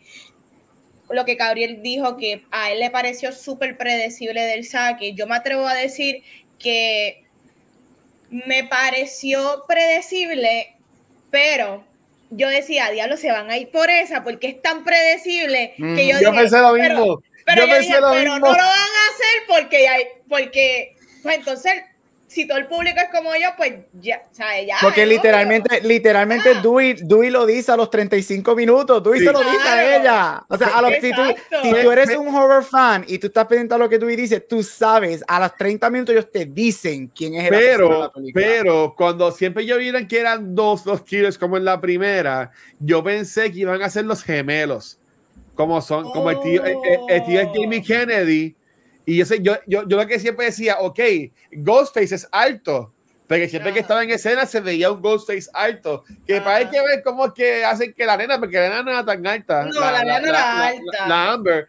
Pero yo decía, para mí son los gemelos, porque ellos están en la casa de ellos, son los sueños de, de personajes de Jamie Kennedy, que era como que el experto de las películas de horror, que yo pensaba que eran, ellos, ellos dos eran como que lo más cool. Para mí que el que terminó siendo el malo, lo pensé al principio y también como lo dijo Dewey, pues yo dije, es que es, que es el obvio, porque él es el más famoso. de aquí, pero tú cool como quieras, el review, a mí me gusta. Este, pues sí, le voy a preguntar eso mismo, como que, ¿qué pensaron de si, como que si fue súper predecible? y pues la dinámica del cast. A mí me encantó Jenna Ortega. Eh, para mí ese... la, escena al comienzo de la película me gustó mucho. Me gustó que, que se, o sea, es un super cliché trop de horror, pero le dieron el twist porque ella también le peleaba para atrás. ¿Me entiendes? A, a, Ghostface no se le hizo fácil. No, me, me, gustó eso. Este Melissa Barrera, mira, yo creo que ella hizo servicio, pero ella tiene algo. Es que ella no es una buena actriz. yo, no sé qué es. Yo, ah, yo creo que ella yo sé qué, que no es carismática. Ella, no, no, yo no, no la siento como que, diache, yo, yo quiero ser como ella y algo tú sabes, eh, eh, no sé cómo explicarlo. Ella hizo lo que le tocó, pero yo siento que se limitó simplemente a traer lo, lo que estaba escrito. Yo no siento que ella incorporó mucha personalidad, a eso es lo que quiero decir. Siento que ella no le brinda mucha personalidad a sus roles, dejándome llevar por In the Heights y Scream, pues así, así lo veo.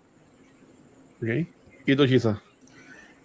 Pues mira, en cuanto a lo, a lo predecible que sí se veía venir el casting, es que para mí es parte a propósito del elemento meta de, de, Scream, porque en todas estas películas de los horrores de los 80 y 90, como Know Why You Did Last Summer, The Faculty, el casting es, como los de las películas estas de John Hughes, este, John Hughes, que todos son panitas de hype, pero se ven cool, que si yo me imagino, si yo tuviera 15 años, 14, ya, ese corrido está bien cool, yo quisiera ser amiguito de ellos y todos tienen como que una personalidad bien cool. Y en cuanto a lo predecible, que sí lo vi venir, yo lo capté porque parte del, para mí el tema de la película es esta, el debate del high horror contra un good old slasher. Y yo me acuerdo cuando uno veía las películas antes, los 90, los 80, uno sabía que cada vez que un personaje se quedaba solo, que de hecho eso es Scream, por eso es que salen las reglas. Todos los fanáticos de se, se, daban cuenta de la, que pasaban las mismas cosas, que cada vez que un personaje se quedaba solo, alguien lo iba a matar, o que el personaje más bobo era el asesino y todo eso.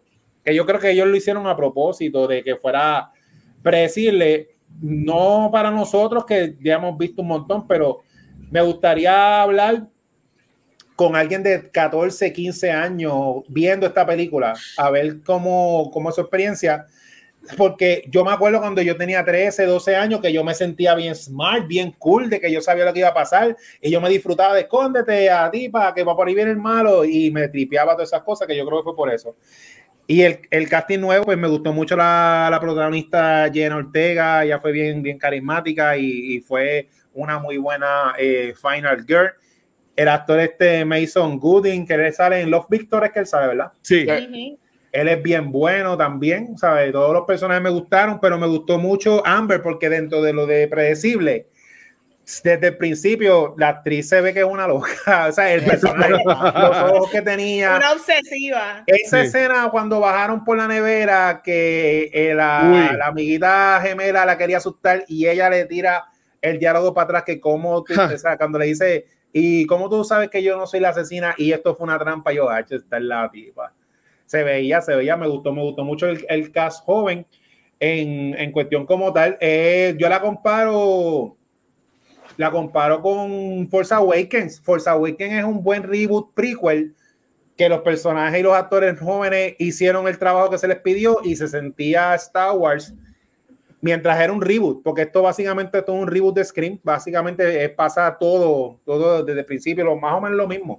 Así que nada, me, eh, me gustó como cómo presentaron eso y, y repito, eso es para mí el, el, mensaje principal de los directores, que como que vamos a una película divertida, predecible, para que la gente vea gente matando y ya, porque no hay que, no todo, no todo tiene que ser este Midsommar ni Hereditary. No, no, todo tiene que tener lore, por decirlo así. Ok. Y tú. Mira, en cuestión del cast nuevo, a mí me gustó mucho, yo diría que todo el cast, este, tú ves, tú comparas, obviamente tú ves la primera y ves esta, ves cómo ellos caen en sus posiciones. Este, me gustó la dinámica, me gustó las actuaciones. Este, por fin, Dylan Minette me gustan algo porque yo odio 13 Reasons Why. Por fin hay algo que me gusta.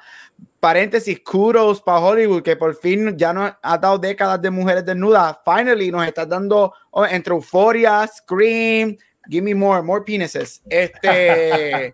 ¿Sabes penises en Scream? Eh, no, en esta. Eh, bueno, de ladito un poquito, verá otra vez. Este. trust me, yo estaba bien pendiente de esa escena. Este. Me gustó la dinámica. Mira, la escena, el opening scene que Scream se conoce por darnos esos magnificent um, opening scenes, para mí, en mi ranking, este es el segundo mejor desde la original. Oh, este, y obviamente mucha gente, ay, pero es que se parece mucho al, al, al, de Drew Barrymore. Mira, sí, completamente. O sea, tú ves toda esta película, esto es un mirror image de la primera, pero donde te lo cambian es el simple hecho que ella sobrevive. sobrevive. Ese first attack. Nadie sobrevive el primer ataque en estas películas. Este, si tú eres alguien que conoce, sabe, que te ama el horror y ama Scream, you picked up on that really quickly. Dije, aquí algo va a pasar porque un first opening scene, ellos nunca sobreviven. Este, me encantó. Para mí, Jenna Ortega fue espectacular. Este, como dijo Chiso, Chiso usó el término del final girl. En las películas de horror está ese term del final girl, que es la muchacha que sobrevive. Tiene una, tiene dos, o sea, tienes dos partes de definición. Obviamente que eres la muchacha que sobrevives este, la película y que también que eres la persona que matas al asesino. Yo hubiese preferido que Ortega hubiese sido la final girl 100% en vez de Melissa Barrera. A mí Melissa Barrera no me gustó en esta película. ¿Es she horrible? No, but she's not good. Sea, ya buena no es en la película. Yo hubiese preferido que Ortega hubiese sido la protagonista de la película encima de Melissa Barrera. Este, me encantó la gemela, o sea, la amo. Fucking queer black woman, absolutely.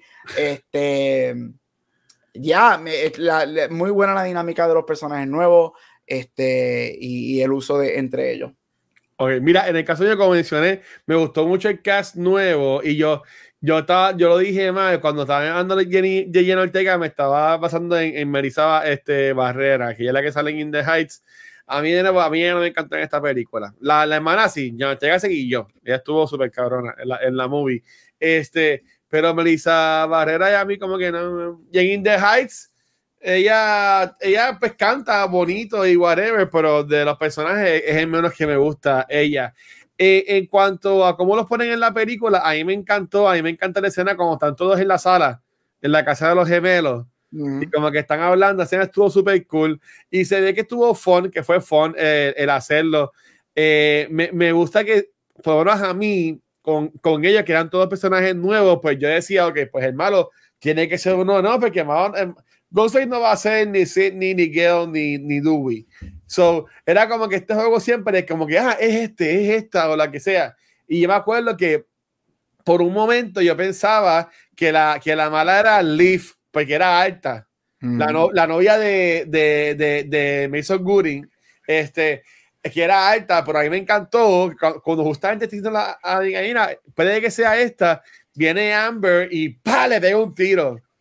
Que también eso como que estuvo interesante porque vemos como que nice y cuchillo y cuchillazo. Y no, yo no soy más experto en screen, pero como que o, no haya visto mucho, para mí que es de los primeros kills que es con una pistola, en la, básicamente de, de, la mala.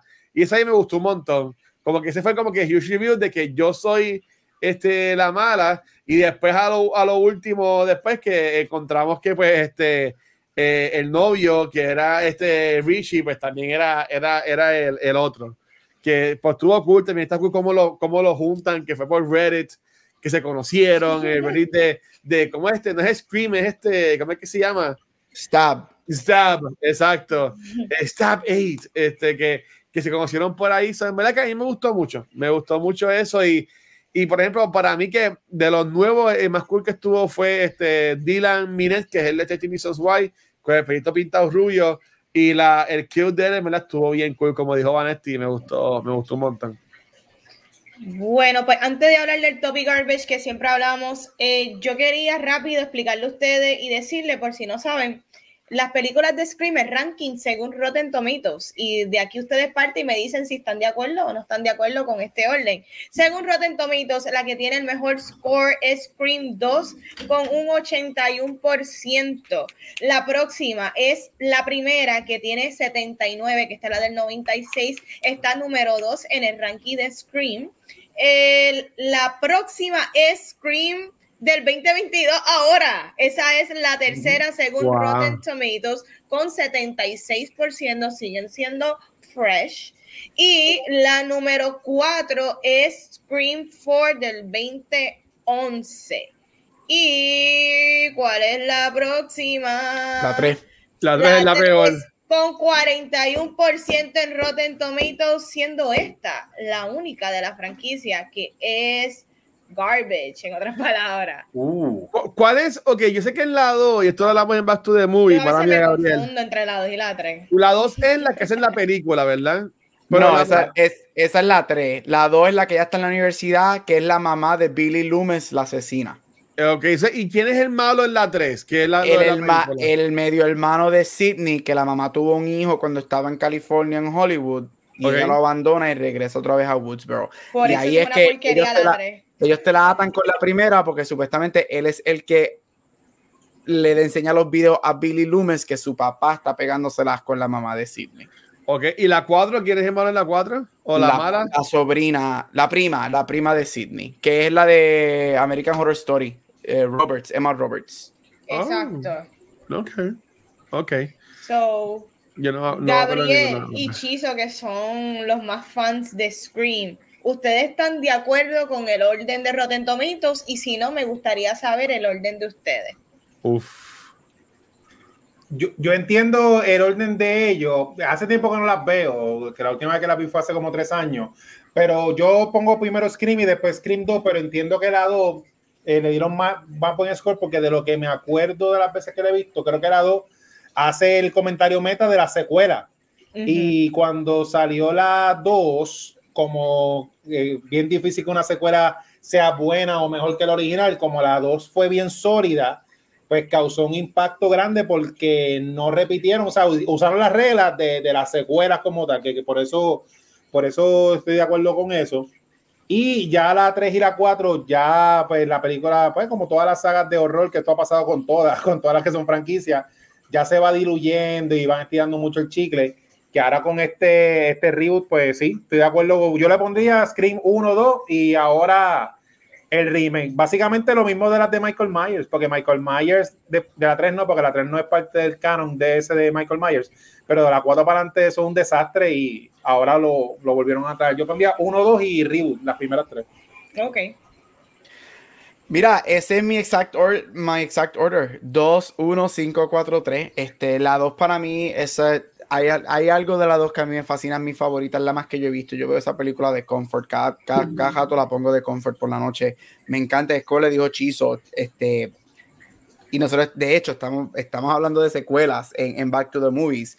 Este, y, y, Scream 2 para mí es una de las mejores secuelas out there. Y es porque te coge las reglas de la primera, te las da en la segunda, pero también te da las secuelas de las reglas de una secuela, pero no las básicas, te las reinventa y te da algo nuevo. Para mí el mejor reveal de todas las películas es que la mamá de Billy Loomis es la asesina, eso para mí es grandioso.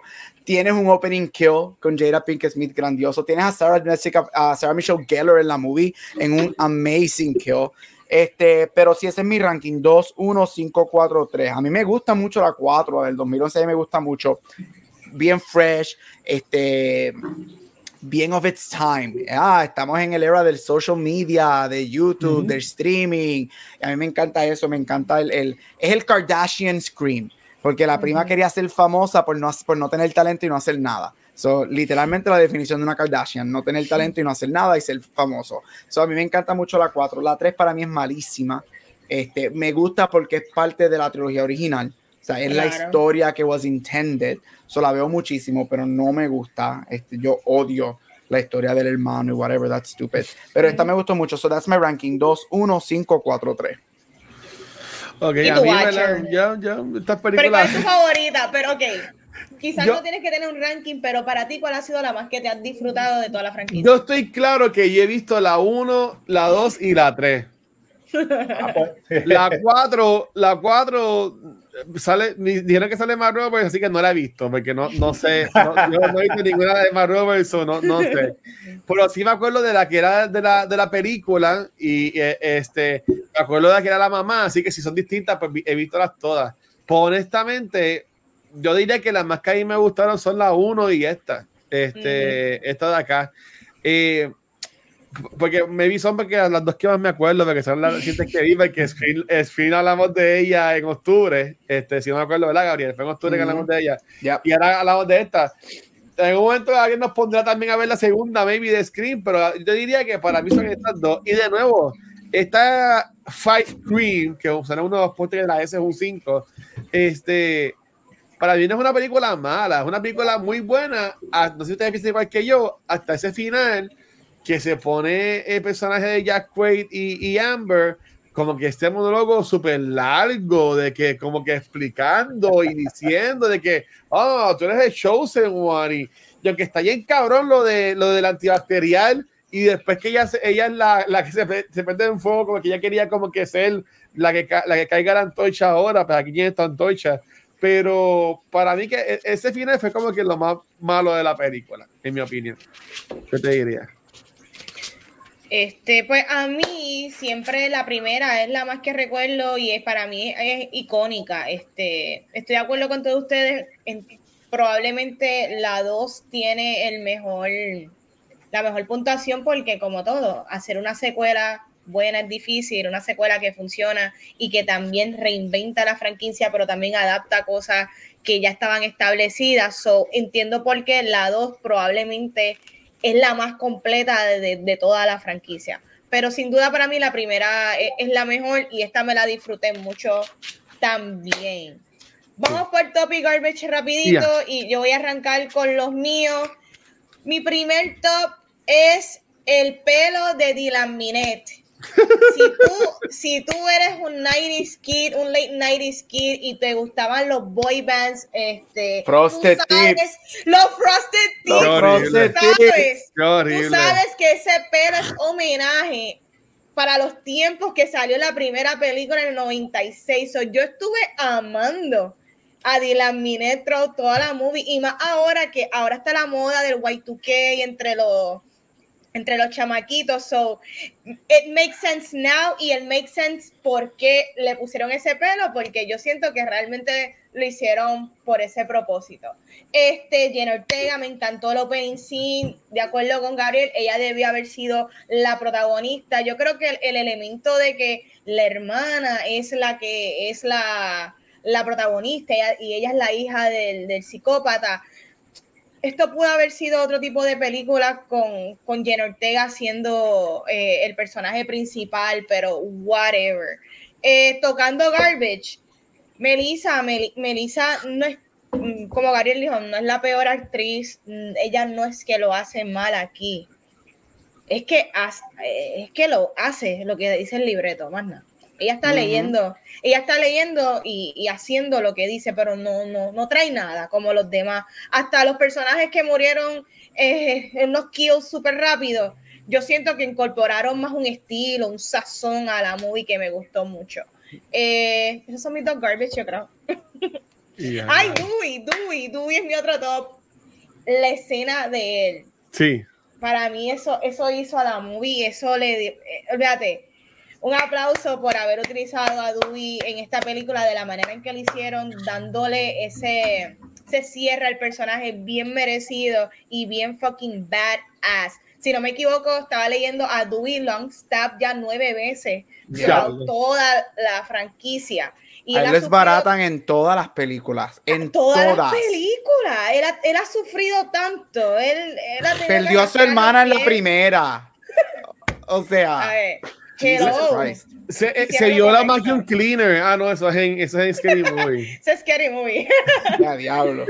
Ay, Dios. Y tu hechizo, Tappy Garbage. Mira, el primer tope es que la película dura dos horas nada más. Que no, no, no, no, es como ahora que todas las películas quieren durar tres horas. En dos horas nos contaron todo, todo bien bueno. también mantienen lo de Ghostface. A mí Ghostface siempre me ha gustado como villano de horror, porque siempre, aunque tú lo veas con la máscara y matando gente, a diferencia de otros, ¿verdad? Slashers, que son hasta sobrenaturales, la forma en que se mueve Ghostface, tú sabes que de verdad es, una, es como Scooby-Doo, pero Scooby-Doo de verdad porque matan. Es una persona disfrazada, eso me gustó como el que lo mantuvieron. Eh, y lo de Dewey, porque Dewey yo lo veo siempre en la saga de Scream como inside joke. Tú sabes que todas estas películas de Slasher, Jason y Michael sobreviven, y aquí el que sobrevivía era Dewey. Y la película te pone bien claro que ya de aquí no sale porque la escena está de que te clara que la forma en que lo apuntan de esta, de esta no va a salir, así que fue, fue un pensando, fue bien incómoda, fue bien larga la escena. Eh, y las expresiones que hizo, me acordó recientemente a Mandalorian, porque la cara de Ghostface, la máscara, lo que tiene una expresión, pero la, la forma en que el stone la persona hizo los movimientos, se notaba lo que estaba pasando. Eh, no tengo mucho, pero sí estoy, estoy un poco de acuerdo con, con, lo, de, lo que dice Watcher. El personaje de Cindy Prescott, aunque es un legacy character y yo, no tengo problema con que los nuevos hagan, salgan más que, lo, que, lo, que los viejos, pero ella no me tripió mucho lo que le dieron, no por ella tanto, sino porque yo noté que ella es la, ¿verdad? Ella es la, la protagonista de la, de la saga, pero más importante yo sentí y con mejores líneas a Gail. Sí y comparada con Cindy, que Cindy es la checha, pues como que le quitó un poquito lo que le dieron para que ella trabajara, trabajara como, como tal, porque de la Final Girls así, aparte de ella, para que tú veas que ella es bien, para mí, ella es bien legendaria, yo la pongo con Jamie Lee Curtis y yo la pongo con la de Nightmare of, on, Elm Street. Esas Final oh, Girls son las que, las top 3 para mí, que me acuerdo rápido de que, ah, yo me acuerdo de ella, pero que aquí pues no vi un buen, digo, no un sendo porque ya quedó viva, pero no, no, no, noté que no la usaron muy bien. No la justificaron el traerla a la película. No. Sí, fue un cheque, ¿verdad? Mira, este, voy a empezar con, voy a empezar al revés, voy a empezar con el garbage. Este, la underutilization de Sydney. Este, ya lo que sale son 8 minutos, redondeado a 9. Este, o sea, lo acaban de decir. O sea, no, como dijo Vanessa, no justifica la razón por la que ella está. Este, ella, ella necesitaba una escena más. Ella necesitaba one big scene. Ella necesitaba una confrontación con el killer sola o, algo o, o algo tan simple como una escena más que cuando ella se entrara que ella es la hija de Billy Loomis, como que eso la hiciera transportarse en un momento de ira, whatever, algo. Necesitaba una escena que tú dijeras, damn, okay, this is why she's back. Este, Estoy con Watcher, no, no odié el tercer acto, pero sí el tercer acto yo creo que es lo más flojo de la película, porque yo creo que la película tiene un build-up espectacular y el tercer acto es como que, ok, it's fine. Este, eso no lo odié, pero I don't think it's great. Y el predictability del, del guion, pero como dije, eso es lo que me, me, me critico yo mismo, porque en ese momento yo dije, contra verdad, esto es lo que yo quería de Scream. O sea, esto es lo que yo necesitaba, pero 15 minutes in, ya yo, había adivinado quién era el killer. Mis tops, este, Jenna Ortega, me encantó, ella se merece hacer la Ultimate Final Girl en esta película. Este, yo pienso que la fue, este, me hubiese gustado ver en un multiverse me gustaría ver la versión que ella es la protagonista de la película, que ella quizás hubiese sido la asesina porque sobrevive, eso es otra cosa que ellos te dan al principio, ella sobrevive, hey, maybe she is the second killer. Este, eso hubiese sido oh. algo, algo interesante, pero una versión de esta película en que ella es la protagonista me hubiese encantado. El cast no me gustó, Dylan Minet me encantó, pero los MVP, MVP, MVP, MVP de la película fue Gail Weathers y Dewey Riley este, Dewey obviamente se come la película. De los tres Legacy, él es el más que sale. Este, y es una y es súper importante en la película. Lo utilizan espectacular. Desde el trailer ya yo sabía que era el que se iba porque el trailer tiene la equivocación de que te pone a Gale gritando y tú sabes que eso es lo que ella está, por eso la razón por la está gritando, pero lo hicieron de una manera espectacular. La escena del hospital, para mí, yo creo que es la mejor, segunda mejor escena de Chase que tiene esta, esta serie. Este, Scream 2 para mí tiene la mejor, este, que es con Gale, actually.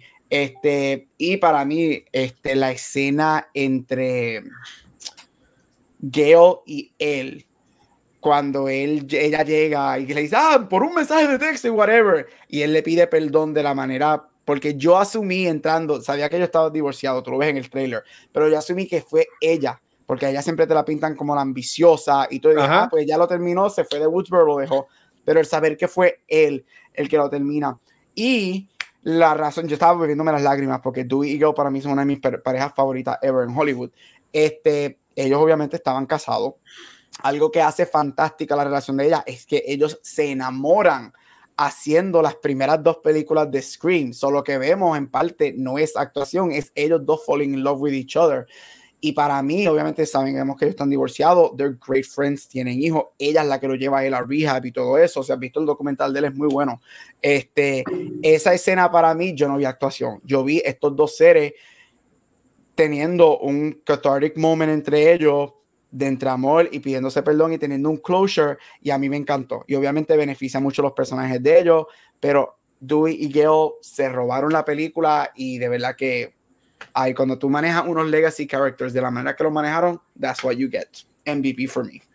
Mira, este, Jenna Ortega es la que hace de Wednesday Adams en la serie de Netflix. Sí, ella va a ser la nueva Wednesday. Este, lo, lo, vi ahora en su NDV. Este, mira, para mí el garbage, como he dicho todo el episodio, es Melissa Barrera. Para mí es, es, la, lo, lo, peor de la, de la movie.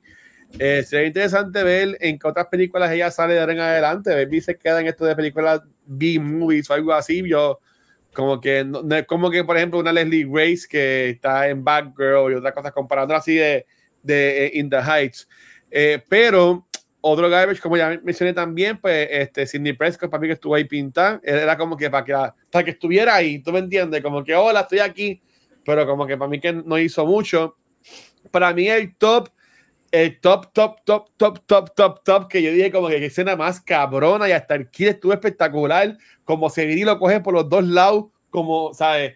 Es el kill de Dewey. Este, a mí me encantó eso, desde que él viene y dice, espérate, hay que dispararle en la cara, yo dije, este cara se murió. Yep. Yo no había visto el trailer, así que en verdad ni sabía, se no le he dado en cultura cuando lo había visto. Este, y este carro se murió. Y cuando yo veo que el tipo se pone a vaciar la. O sea, fue bien. Era como que un seno, porque hasta vaciar. Sí, es un sendo, slow motion. tú sabes, y este carro lo van a matar. Y en verdad que estuvo bien cool. Fue para mí fue el mejor kill de la película, casi comparado con el de pelo pintadito de Justin Bieber, de Justin Timberlake. Pero este, a mí en verdad me, me gustó un montón eso. Eh, me gustó ver a Jack Quaid como el asshole de la movie, siendo también el, el malo él, estamos, estoy acostumbrado a verlo en The Voice, que es como que el, el fish of water, el, el, que siempre está perdido y gritando y todas las cosas. Eh, me, gustó verlo acá como que a lo último, como que un poquito de malo, para que haya algo distinto. Pues, también me gustó este mucho. Y como dijo Gabriela, a mí me encantaron los gemelos.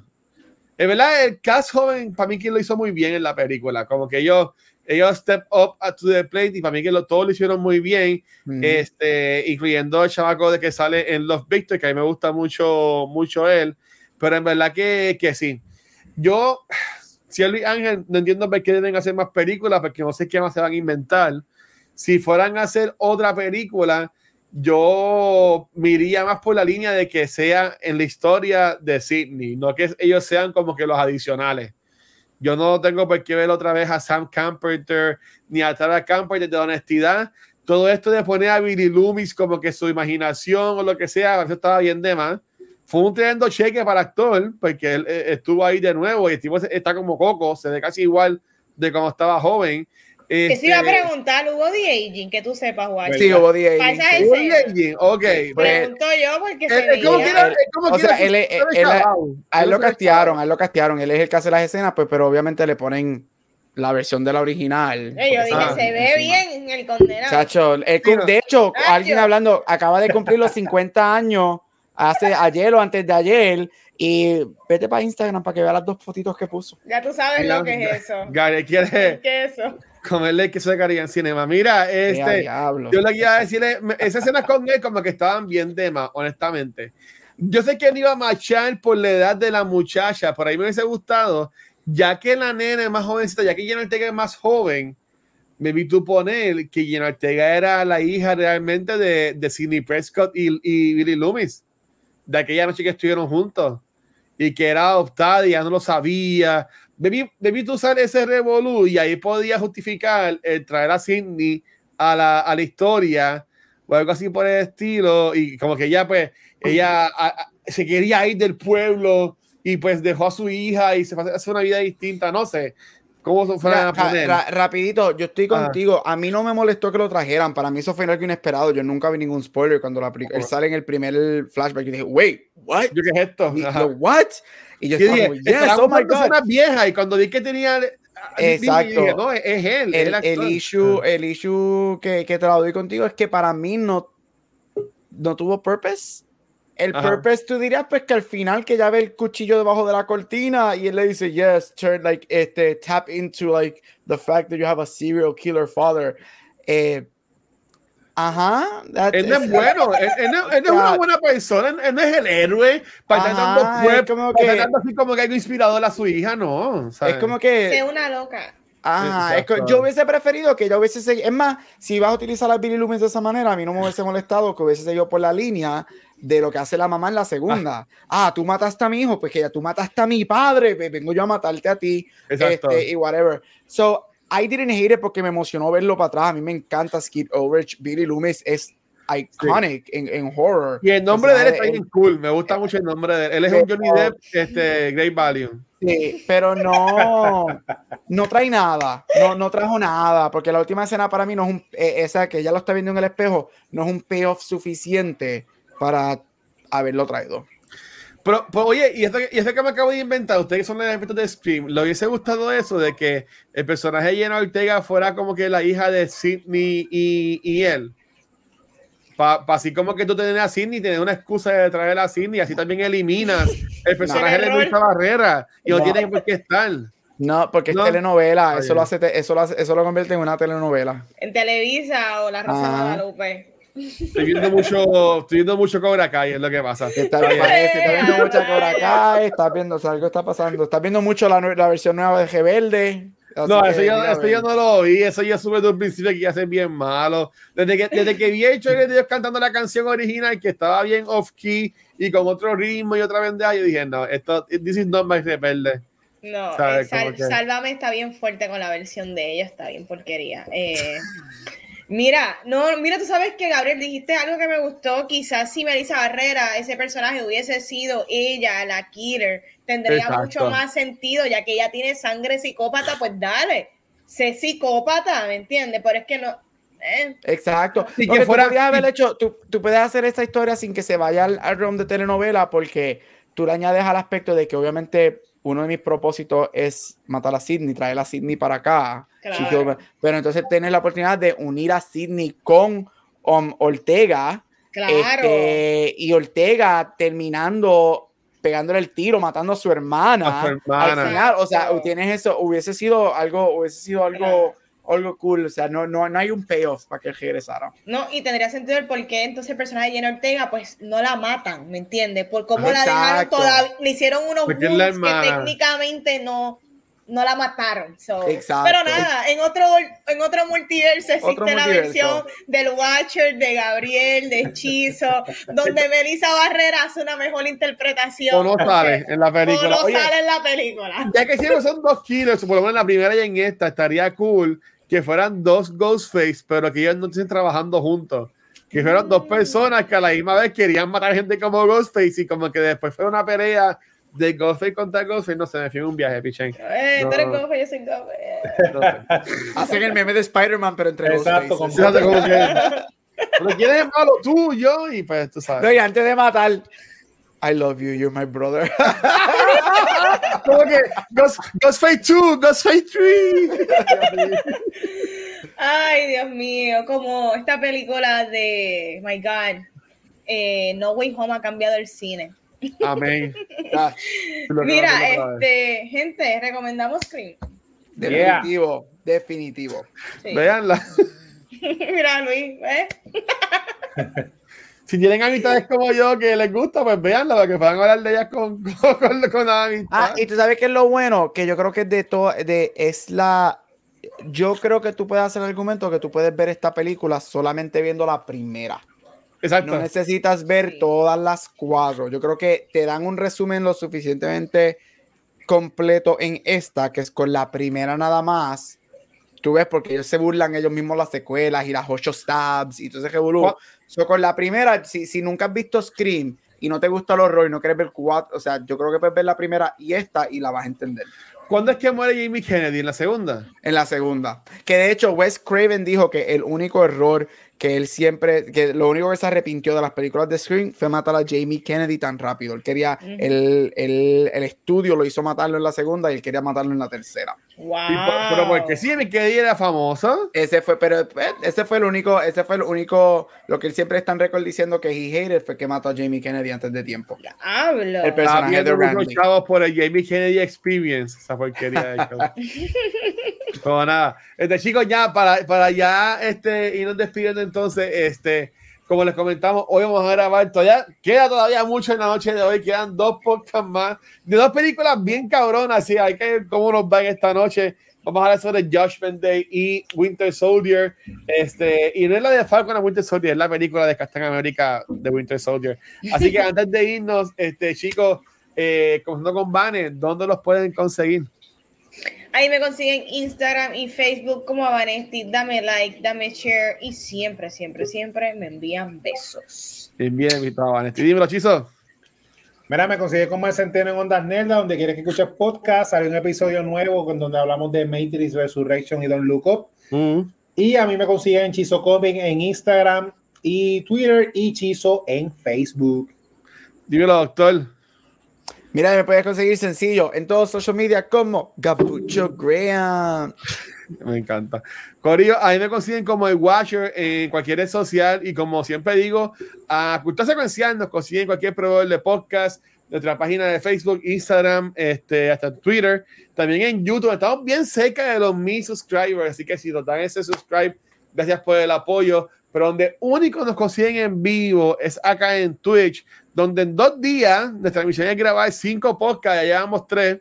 Este, ayer grabamos Noob Talks, que tuvimos a Chiqui y Laura con nosotras siete ticheras, y después grabamos el episodio de este, Beyond the Force, donde la vamos de Mandalorian, y el tanque de ahorita con Meow que tiene Boba ahora en su casa. Este, ya hoy jueves estamos grabando el episodio de cultura comenzamos sobre Scream del 2022. La semana que viene, entiendo que el episodio es de lo mejor, de lo, lo que esperamos del 2022, como que tengo que confirmarlo con los muchachos. ¿no? Sí. Este, gracias, Chizo. Eso mismo iba a preguntar. Entonces, y, y ahora faltan los dos episodios de Back to the Movies, que ya la falta por ahí en el lobby. Vamos a hablar sobre Judgment Day y Captain America The Winter Soldier. So, antes de irnos para confirmar, eh, la semana que viene es de lo que esperamos del 2022. Eh, sí, que son eventos sin pruebas cada 48 horas antes. Eso es lo que yo quisiera. Entiendo 20. que sí, ¿verdad? Yo Era- desde adelanto desde ahora, la próxima variante de Transformers. No, ay, Dios mío. Titanic, Titanic. Sí, Exacto, quiero ver a, La que- Eh, a, a un, a un carro con, con una persona. Este, sí, porque esta semana no hay como que estrenos grandes en el, en, el, en el cine. Ahora mismo yo tengo aquí. No hay nada. Bueno, reestrenaron Venom, Watcher, para hablar otra vez de tu película. ¿Verdad, Watcher, para ti? No, no, no, no, no, no, me gustaría hablar de Venom otra vez, ¿no? Este, mira, eh, que iba, que iba a decir. Ok, este, a- acabo de abrir una, una tabla de Excel que tenía hasta el episodio 100 de cultura, que ya, que cosa más vieja. Este, mira, ahora mismo, exacto, sí, eh, este, lo próximo que tenemos es este, que esperamos del 2022 y de ahí entonces ves como cambiaron muchas películas de estreno, así que hay que se cuadrar bien las Sí. próximas semanas. Si tienen una sugerencia en el chat, déjenos saber también. Algo que quisiera impulsar y motivar a la gente a hacer es, eh, la mayoría, el 80% nos escuchan en Apple Podcast. En Apple Podcast ustedes nos pueden hacer rating en el podcast y en verdad que estaría súper cool si os dan ese 5 star rating. Si nos escuchas en Spotify, también puedes, este, yo siempre pongo como que preguntas o posts que puedes contestar para que esta parte de la conversación y así pues te unes también a nosotros acá. Así que mi gente, gracias por todo nuevamente. Nos vemos la semana que viene con lo que esperamos del 2022. Y vale, despídete de esto, mi reina.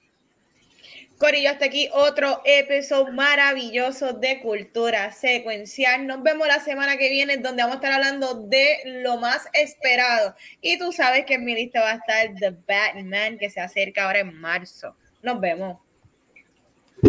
Chequeado, mi gente, gracias.